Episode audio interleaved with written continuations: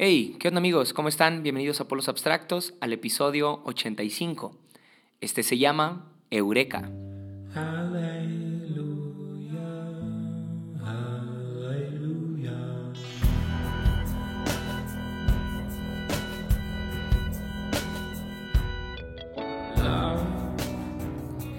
Y después de un mes de Selah, volvió Polos Abstractos. Sí, me tomé un mes de silencio, me salí de las redes sociales y dejé de grabar, porque creo que hubiera sido incongruente hablar de, silencio, de pausa y no darme un silencio para mí también. Tenía que llevarlo a la práctica y vaya que me sirvió. Sí, fue muy sanador este mes en donde no tenía la presión de, tener que estar subiendo algo o estar compartiendo algo. Además, creo que a los que, a los que sí escucharon episodio con episodio de la serie anterior, Ah, seguramente también les pudo haber servido un silencio ¿no? de contenido, de tener que estar escuchando a, otras voces y otros temas y otras ideas.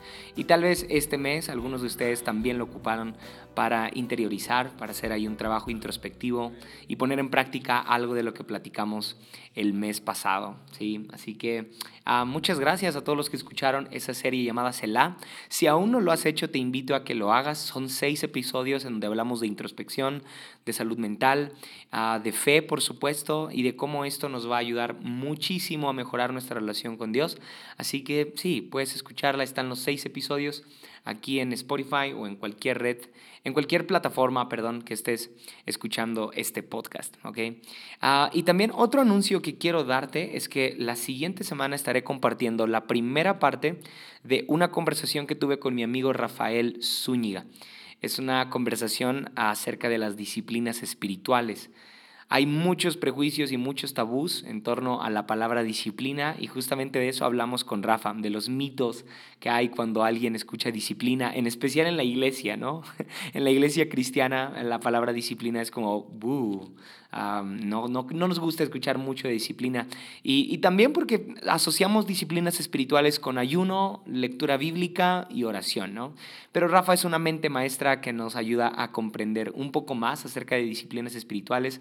Habla acerca del lamento, acerca del descanso, entonces está demasiado interesante, tanto que ah, era una plática que teníamos pensada para 40 minutos, una hora máximo, pero duró más que eso, entonces por eso es que la tengo que dividir en dos partes y en ocho días, el próximo viernes, estarás escuchando la primera parte de esa conversación. Te invito a que la compartas y que si gustas, ah, no sé, escucharla junto con amigos o junto con ah, tu grupo de, de, staff en la iglesia o algo así, bueno, pues puedes escucharla. Y sí, estoy emocionado porque puedas escuchar esa conversación con, con Rafa Zúñiga, disciplinas espirituales, ¿ok? Así que bien, vamos a darle. Eureka. Ah, eureka significa una satisfacción o un júbilo al descubrir algo que se busca con empeño o se resuelve un problema difícil. Eureka es una expresión ah, de gozo que se le atribuye a Arquímedes en el año 212 a.C. Resulta que Arquímedes era un físico que estaba obsesionado con resolver una, una ley de la, de la, física. En realidad no me voy a meter a eso porque ah, no me gusta la física. Pero el punto es que Arquímedes llevaba ya mucho tiempo tratando de resolver un problema matemático y cuando por fin lo logró, ah, cuenta la historia, es, una leyenda y me gusta, que, me gusta imaginar que sí fue cierto, ¿no? Ah, porque expresa muy bien el gozo que sintió Arquímedes. Dicen que salió de su bañera ah, después de haber descubierto este problema y salió gritando semidesnudo o desnudo, no sé, pero algo así dice la leyenda que salió desnudo gritando, Eureka Eureka, lo he descubierto. Sí, lo he hallado. Por fin lo encontré, por fin resolví este problema. Eureka. y te digo, sí, me gusta, me gusta imaginar que sí fue cierto, porque era tal, tal el gozo de, de Arquímedes. O sea, estaba tan feliz y tan contento porque por fin había resuelto un problema que parecía imposible y le valió todo lo demás y gritó Eureka. Mm. ¿Te ha pasado algo así? Que Ah, tienes una satisfacción y un gozo tan grande porque por fin descubriste algo. No, por fin hallaste el, la solución al problema. O por fin eh, terminó el semestre, ¿no? Y saliste con buenas notas, con buenas calificaciones. Eureka, sí. o las metas las lograste, ¿no? Y ah, no sé, si estás en el ministerio, ah, la prédica salió como lo pensabas, como lo querías. Y eureka, sí, ah, estoy satisfecho, estoy contento, ah, lo logré, ¿no? Ah, si estás en, en, algún empleo, en algún trabajo, y, o quizá estás emprendiendo y lo lograste, ¿sí? Llegaste a las metas del mes, a las metas de la semana, ah, o por fin te salió algún proyecto que tenías, ¿no? Eureka. Y creo que Arquímedes llega a expresar esta sensación del ser humano de cuando por fin alcanza una meta, ¿no? Cuando por fin algo que estaba buscando con empeño lo encuentra, porque esa es la mejor definición de eureka cuando hemos encontrado algo. Mm, eureka, lo he encontrado, lo he hallado. Ah, este episodio es especial porque eh, es de los episodios en donde menos teoría he invertido. ya sé, algunas personas me han dicho, hey, polos abstractos ya no tienen nada abstracto. y la verdad es que ah, ¿Cómo lo digo? Pues no, me importa tanto, ¿sabes? Porque creo que con el paso del tiempo, polos abstractos tiene que ir transicionando o tiene que ir evolucionando. De lo contrario, me voy a quedar siempre en la misma zona. Entonces, creo que sí estoy evolucionando juntamente con, con la audiencia que escucha mm, este podcast. Y también estoy evolucionando con, con el mundo y, por supuesto, estoy evolucionando como persona. Entonces, sí, hace, hace tres años que inició Polos Abstractos, bueno, ah, creo que estaba en otro punto de mi vida. Ahorita es como, ah, no sé si quiero seguir hablando de cosas abstractas. Más bien, este episodio y algunos otros han sido como... ¿cómo decirlo? Como una, una, una, palabra fresca para mi vida, como algo nuevo, algo que me trae cierto, cierta satisfacción, cierto descanso. Y han sido como un eureka. Sí, ah, en especial este episodio ha sido como, oh, lo, lo, he encontrado, encontré algo nuevo, encontré algo fresco, encontré algo distinto. Y sucedió hace unos días, ah, y te, lo cuento porque este episodio creo que es más como un testimonio. creo que este, este, micrófono está sirviendo más para solamente ah, hacer catarsis o purgar mi alma, no sé cómo decirlo, pero el caso es que hace unos días estaba leyendo los salmos. Me propuse leer los salmos en 15 días, leer 10 salmos diarios y así cumplir uh, los 150, ¿no? Uh, sin embargo, te soy honesto, me empecé a aburrir leyendo los salmos. y digo, no lo cuento con orgullo, me, me da pena admitirlo porque ah, no, no, es lo más espiritual que escucharías de alguien, ¿no? Así como, ah, me, me aburre esto de los salmos, ¿no? En especial alguien que... alguien que tiene un podcast acerca de Biblia, pues no deberías de estar diciendo mucho eso. Pero sí, me, me aburrí leyendo los salmos. Ah, y hubo un punto en donde me, me estaba levantando temprano para empezar, uh, muy de mañana, para poder encontrar como un silencio en el día y así poder meditar un poco más en, en, lo que leía. Entonces sí, estaba leyendo algo de los salmos y la realidad es que me empecé a aburrir y fue como de, ah, ni siquiera ya le estoy entendiendo y ya me parece que estoy leyendo exactamente lo mismo. No sé si te ha pasado algo así en la iglesia, en, en la vida, caemos en cierta rutina o en cierta monotonía y lo que parecía estarte emocionando antes, porque así me sucedió leyendo los salmos, ah, pues ya no me estaba emocionando. O sea, empecé, empecé a leer los salmos con mucha emoción, uh, con mucho gozo, ¿sí? con un eureka, y después como que se fue disolviendo, uh, se fue perdiendo esa, esa sensación de gozo, de, de júbilo, y sí, llegué al punto en el que dije, ya me aburrió, ya me aburrió este, este libro, ya me aburrió estar leyendo lo mismo, que se siente cansado, que se siente angustiado y ah, lo mismo los salmos. Entonces, esa mañana, que fue hace, hace unos días, para ser exactos, el miércoles pasado, dije, creo que me voy, a me, voy a ir a la cama otra vez, como que esto de estar leyendo los salmos no es lo mío. Entonces, justamente cuando me, estaba yendo a la cama, tuve, tuve el recordatorio, que creo fue el Espíritu Santo, que, que me recordó que Hubo dos hombres en, en la Biblia que tampoco entendían mucho las escrituras. ¿sí? Tampoco estaban entendiendo mucho de lo que habían leído y eran expertos, mucho más expertos que yo, por supuesto, en la Biblia, en las escrituras. Uh, y fueron los dos hombres de camino a Emmaus. Sí, Quizá si es que has escuchado este podcast antes, sabrás que soy muy fan de esta historia, demasiado fan de esta historia. La, la cuento en donde sea que puedo, los dos hombres de camino de Maús. Y cuando, cuando estaba regresando a la cama los recordé. Sí, dije, estos hombres tampoco entendían mucho. Y me propuse volver a leer uh, la historia de, Lucas capítulo 19, en donde aparecen los dos hombres de camino a Emaús. Mm, y cuando empecé a, pasar las páginas de los Salmos hasta Lucas, ah, no te miento, y, digo, lo, cuento con, mucha sinceridad y al, mismo tiempo algo sucede en mi interior ahora al contarlo. Ah, digo, si lo crees no importa. Ah, no importa si no lo crees, pero en realidad creo que ah, sí cambió en algo mi vida y ahorita vas a entender a qué quiero llegar. Pero el caso es que al estar pasando las páginas para llegar a la historia de Camino de Maús, empecé a llorar. Sí, empecé a llorar y fue como, ah, ¿por, qué estoy llorando? Y de la nada, de un segundo a otro, ese, ah, ese aburrimiento y esa insatisfacción y esa insuficiencia quizá que estaba sintiendo en mi interior se empezó a volver como una adrenalina, como ah, o cierta emoción, porque estaba por llegar una historia que me emocionaba muchísimo. Y entonces entendí que de toda la Biblia, en, especial esta historia de los dos hombres de camino de Maús, son como, son como una zarza ardiente en mi vida. Sí, una zarza ardiente. Pero si no sabes, bueno, la Biblia dice en Éxodo que Moisés llevaba ya mucho tiempo aislado en el desierto y se dedicaba solamente a pastorear ovejas.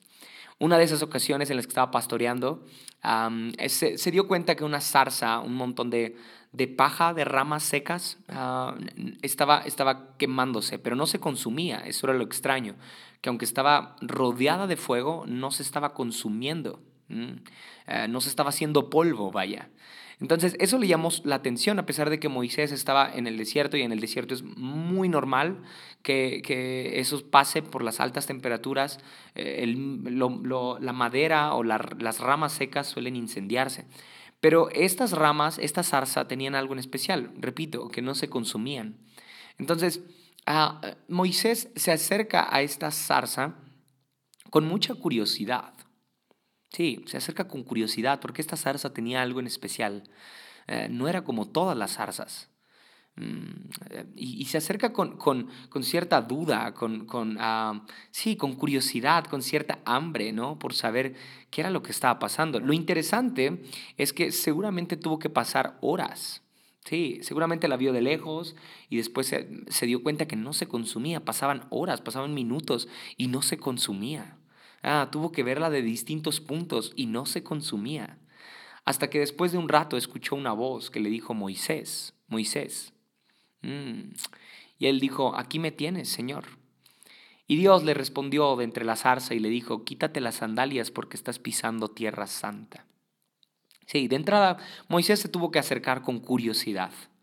Sí, tuvo que pasar tiempo. tuvo que dedicar minutos, horas seguramente. Tuvo que, tuvo que pasar un buen rato, ¿ok? No fue como que a la primera que estuvo ahí de inmediato Dios le habló. No, no, no. Tuvo que pasar tiempo, tuvo que ser paciente para escuchar la voz de Dios ahí. Y cuando, cuando yo me estaba acercando a, a Lucas, a la historia de los dos hombres de camino Maús, sentí como que me estuviera acercando a, a, mi zarza ardiente. Ahí Dios me iba a hablar, porque esta historia siempre me, me cambia en algo, siempre me llega al corazón, ¿sabes? Ah, y no sé si tú tengas una historia así en la Biblia, mm, una historia que sea cual sea, tú sabes que te va a llegar. Tú sabes que la puedes leer mil veces, pero siempre alcanzas a verla de formas distintas o alcanzas a descubrir algo nuevo eh, de ella que no habías descubierto antes. ¿no? Y cuando descubres algo nuevo de esta historia, a pesar de que ya la has leído un montón de veces, sucede un eureka. Mm, eureka, descubrí algo nuevo, encontré algo, algo diferente en esta parte de la Biblia que no había visto antes. Si es que no tienes una historia así, ah, te invito a que lo hagas. Busca algo en la Biblia que se vuelva tu zarza ardiente, que te llame con curiosidad, que te atraiga, porque te das cuenta que no se consume, que pasa el tiempo y sigue generando algo en tu vida, en tu interior.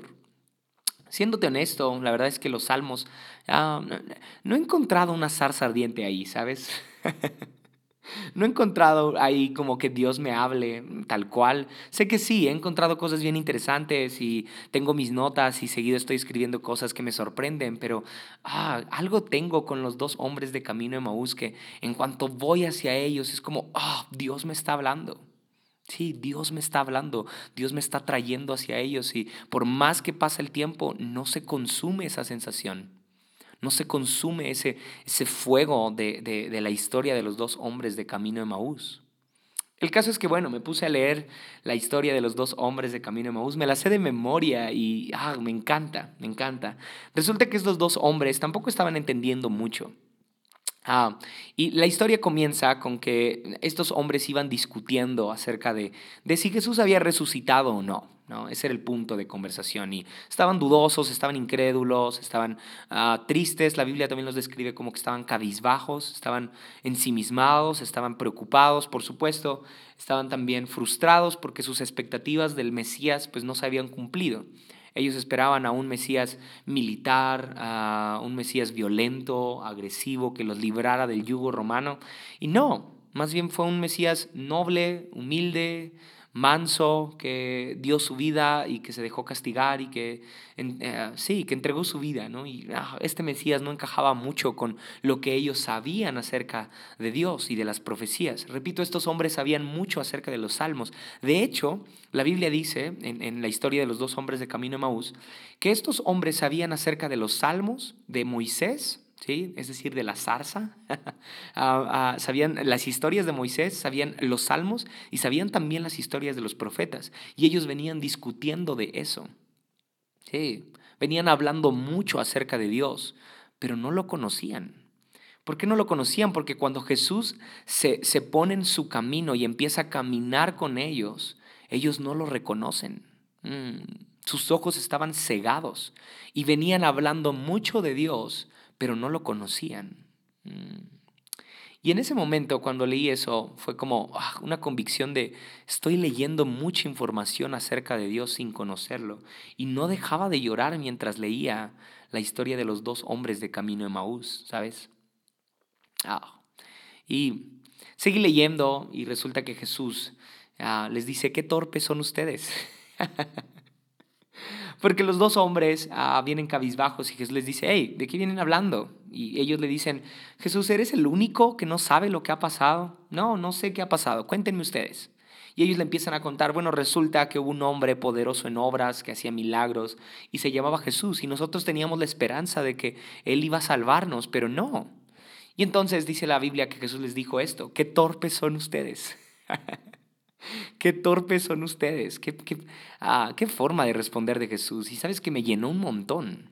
O sea, no, es, no es la palabra de ánimo que esperas de parte de Dios para tu vida, ¿no? En especial en un proceso donde andas como, ah, no estoy entendiendo mucho de lo que estoy viviendo.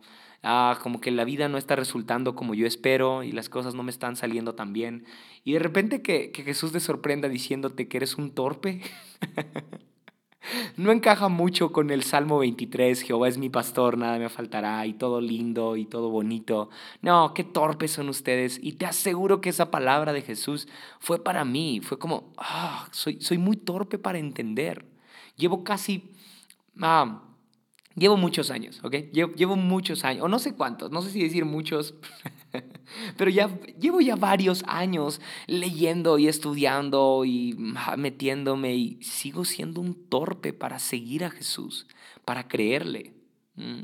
Y en especial en esta temporada en la cual, digo, en, Rescate, en la iglesia que, pastoreamos, mi esposa y yo, ah, hemos tenido una, una, temporada de incertidumbre, ¿sabes? De, donde el miedo se ha avecinado y ah, hablo mucho de Dios, predico, tengo un podcast, pero ah, soy muy torpe para creer muchas cosas de Él. Ah, y sí, es, esta, esta, palabra de, Lucas 19, de, Lucas 19, perdón, y de los dos hombres de camino de Maús, era toda para mí. Mm. Y el caso es que seguí leyendo y me encontré con esto. Jesús les empieza a explicar, mm, les empieza a explicar con mucha paciencia y con mucho amor a los discípulos. Sí, porque eran, eran dos discípulos, así los describe la Biblia. les empieza a explicar los salmos. Ah, sí, el mismo libro que yo no había entendido, me encuentro que Jesús se los empieza a explicar a un par de hombres torpes, ensimismados, frustrados, cansados. Me identifiqué tanto con estos hombres. Sí. Ah, me pude ver en ellos. Fue como, sí, Jesús, explícame la Biblia, porque no la entiendo. Explícame qué onda con los salmos, explícame qué onda con, con esta historia de la zarza, qué onda con, con, esto de Moisés, explícamela, porque soy muy torpe, pero explícamela no en un plan teórico, sino hazla real en mi vida. Mm. ¿Sabes por qué? Porque cuenta, cuenta la Biblia que estos dos hombres de camino de Maús, mientras escuchaban a Jesús, su corazón ardía. Mm, su corazón ardía porque Jesús les estaba explicando lo que ellos habían leído o lo que ellos tenían como información, lo que ellos tenían como, como, ah, como teoría ¿no? en su mente, en su intelecto, pero no les había sido explicado al corazón. O sea que hay una gran diferencia entre tenerlo en la mente y tenerlo en el corazón. Mm, sí, hace un tiempo escuchaba a Bob Sorgi predicar acerca de la diferencia entre el rema y el logos. Y me pareció demasiado interesante y ah, se volvió tan... Ah, he hablado mucho del rema últimamente porque estoy fascinado con eso. Ah, la palabra rema significa la palabra de Dios hablada, mientras que la palabra logos significa la palabra de Dios escrita. Sí, es decir, lo que tú y yo conocemos como Biblia, esa es la palabra de Dios escrita. Y aunque es buena y es bueno meditar en ella y escudriñarla, pero al final del día, seamos honestos, muchas de las cosas que aparecen en la Biblia, en el Logos, ah, no terminan de encajar con nosotros. No. Necesitamos a alguien que intervenga en nuestro camino, que interrumpa nuestra discusión teológica, que interrumpa nuestro, nuestro aburrido devocional de la mañana. como el que estaba teniendo yo hace unos días. Qué aburrido devocional, sí. Necesitamos a alguien que interrumpa nuestro, nuestra, nuestra vida religiosa y venga con un rema, sí. Y que en lugar de que sea un logos, que en lugar de que sea una teoría, que en lugar de que sea solo nuestro intelecto, ah, se vuelva un rema y Dios le empiece a hablar a nuestro corazón. Porque estaba leyendo la Biblia, estaba leyendo el Logos, ¿ok? Y, no te estoy diciendo que no leas tu Logos, no estoy diciendo que no leas tu Biblia, porque yo creo que la forma de encontrar un rema es pasar tiempo en el Logos, ¿sí? Ah, sin embargo, hay un punto en el cual sí, ah, mm, ¿en serio voy a seguir leyendo esto? Así como Moisés, ¿no? ¿Cuánto tiempo pasa viendo la zarza hasta que de repente escucha una voz? Sí, y ese es el, ese es el objetivo de, este episodio, ese es mi deseo en, este episodio llamado Eureka, que tú y yo busquemos el rema, que tú y yo busquemos que, tener una relación con, Jesús, con el Espíritu Santo, de tal forma que lo, que lo que está en nuestro intelecto, en nuestra mente, baja en nuestro corazón y la palabra se vuelva viva, ¿sí? se vuelva un rema. Y así como estos dos hombres incrédulos, insensatos, torpes, ah, de repente sean sorprendidos por Jesús, que les empieza a explicar lo que ellos tenían en su mente, pero no tenían en su corazón. Y Jesús les empieza a explicar todas las cosas. Dice la Biblia que les empieza a explicar desde Moisés, les empieza a explicar también de, de, los salmos y les empieza a explicar de los profetas. Bueno, el camino de Maús a Jerusalén eran 11 kilómetros, o sea, era una distancia enorme. Y Jesús se la pasa platicando y platicando con ellos, explicándoles todas las cosas. Cuando leí esto, ah, tuve, el, tuve el deseo de, Señora, explícame, dame un rema. Mm, no solamente lo quiero leer y no solamente lo quiero tener como un logos en mi mente. No solamente quiero memorizarlo intelectualmente, quiero que me hables, quiero que me digas qué tiene que ver esto conmigo. Sí, ¿qué tiene que ver esto conmigo? Ayúdame para que esto, esto, esto tenga, tenga una, un, peso en mi vida y no sea solamente información, información, información, porque ya no quiero estar en mis devocionales aburrido, en, eh, mis devocionales aburridos, perdón, o, o ir a la iglesia por un domingo más y por una predicación más. No, quiero que interrumpas mi caminar y esto se vuelva un rema en mi vida. Sí, y estaba leyendo a los dos hombres de Camino Maús y de repente escuché, sí, ya sé que está muy loco que yo diga esto y quizá algunos no lo creerían y ah, no me importa, pero el caso es que escuché que mientras leía esto de los dos hombres de Camino Maús y ellos decían que su corazón ardía cuando escuchaban el rema de parte de Dios, ah, yo también empecé a sentir que mi corazón ardía, ¿sabes? Mm, y la palabra ya no, la Biblia ya no llegó a mi intelecto, empezó a llegar a mi corazón. Sí, y mi corazón empezó a arder. ¿Y sabes qué fue lo más loco? Fue que escuché al Espíritu Santo que me dijo, estás en tierra santa. Mm, estás pisando tierra santa. Sí, porque ahora estoy hablando contigo. sí, así como se lo dijo a Moisés, ah, cuando él estaba en la, mirando la zarza. Su curiosidad lo llevó a esa zarza. Pero de repente se escuchó la voz de Dios y le dijo, quítate las sandalias, estás pisando tierra santa. Mm, porque algo hay cuando recibimos un rema, algo hay cuando empezamos a escuchar la voz de Dios por medio de logos, que de repente ya pasamos a otro nivel. Y ya no, ya, ya no somos solamente intelectuales de la Biblia, ya no solamente somos estudiantes de la Biblia, no, estudiosos, teólogos, no, no, no, nos volvemos partícipes, mm, nos volvemos a... ¿cómo decirlo? Sí, nos volvemos parte de, del rema, ¿no? Y empezamos a pisar tierra santa. Mm. Y cuando estaba, cuando estaba llorando y Ah, estaba llorando leyendo Lucas 19 y la, historia de los dos hombres de camino de Maús y lo estaba leyendo todo, todo y lo leía una y otra y otra vez y no paraba de llorar y decía, sí, yo soy uno de estos dos hombres, Señor, no dejes de explicarme esto. Ah, empecé a orar esto y lo, lo, apunté, lo apunté después de mi devocional porque ah, creo que esta oración se ha vuelto una convicción en mi vida, hasta la puse de fondo de pantalla en mi celular. A ese grado llegó esta, este rema. empecé a orar lo siguiente. Gracias Jesús por caminar conmigo aún a pesar de mi torpeza y de mi incredulidad. Perdóname por hablar mucho de ti sin conocerte. Solo te pido que no dejes de hablarme, porque mi corazón arde cuando escucho tu voz. Quédate conmigo, Jesús. Cena conmigo y háblame. Sí. Quédate conmigo, Jesús, cena conmigo y háblame. Porque en eso termina la historia de los dos hombres de camino de Maús, que ellos le insisten que se quede a cenar con ellos, que, que pueda estar en su diario vivir, ¿no? en su cotidianidad. No, no, no, le, no le ruegan que, que, los lleve al templo o que haga una manifestación de, de su divinidad, o no sé, no, no, no.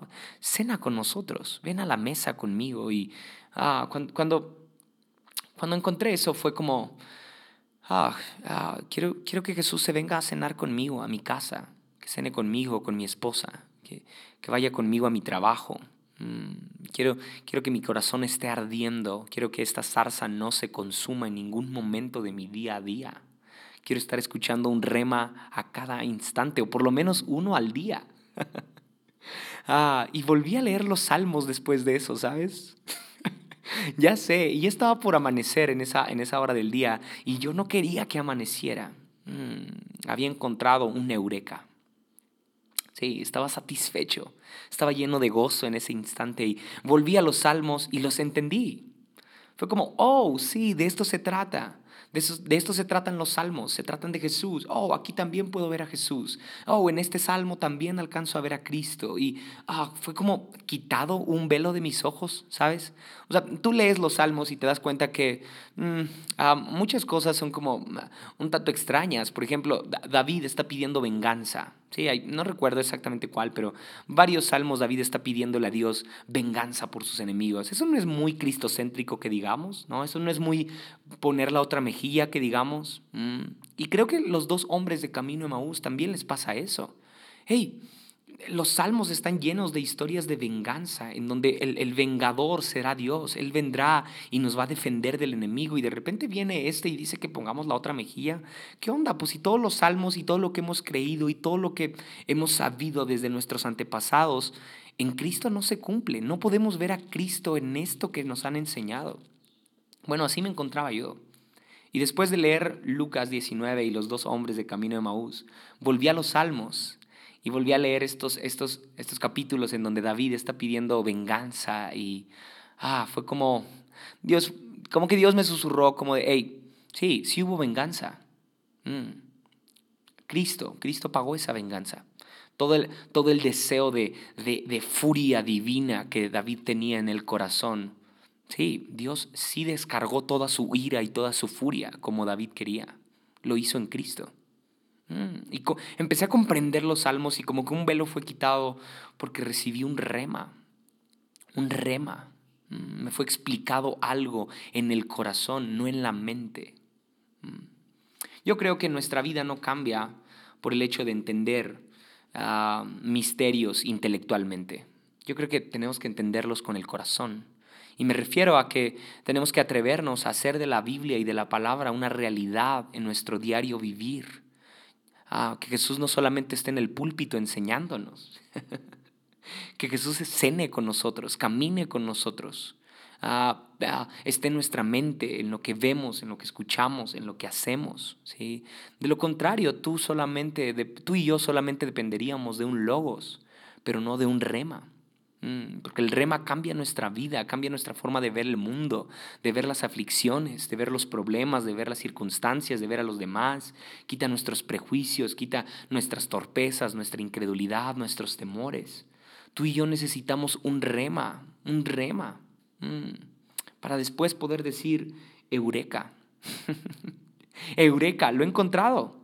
Sí, estaba buscando que algo de la Biblia me fuera descifrado porque ya había caído en rutina, ya había caído en la desesperación de, ah, o mejor dicho, en la comodidad de la religión y mis devocionales estaban tan aburridos y tan tediosos e ir a la iglesia ya estaba siendo bien, bien, ah, bien pesado para mí, escuchar la prédica y, ah, sí, lo tengo intelectualmente, me sé de memoria muchos textos, pero ah, ya, ya he perdido este gozo, este júbilo esta satisfacción del eureka, de sí, eh, lo, encontré, lo descubrí, lo he hallado, he hallado una, solución para un problema que parecía imposible. ¿Cuántas cosas en tu vida ah, no, no, le has puesto un rema o no has buscado un rema, mejor dicho? Sí, busca un rema, te animo en este episodio a que lo hagas. Despierta cierta hambre por un rema y la mejor forma es pasar tiempo apreciando la zarza. Y esa zarza yo creo que es la Biblia. Sí, pasa tiempo en el Logos. Te aseguro que en algún momento serás sorprendido por Jesús caminando a tu lado. En algún momento serás sorprendido por una voz que te llame y te diga tu nombre. Ah, y de repente te empiece a contar a qué se refiere todo lo que estás leyendo. y de repente algo va a empezar a arder en tu corazón y, ah, es verdad, esto, esto era lo que necesitaba. Y ese, ese problema ah, o esa encrucijada en la que te encuentras en tu matrimonio, en tu vida, en, en tu trabajo, en tu economía, en tus relaciones, ah, tal vez necesitas un rema. Sí, tal vez necesitas ir al lugar secreto, así como Moisés, a la tierra santa, ¿no? Y quitarte los zapatos y quitarte el calzado y decir, no voy a salir de este cuarto hasta que Dios no me dé una dirección clara de hacia dónde tengo que ir. No voy a salir de este cuarto a, menos que salga gritando, Eureka.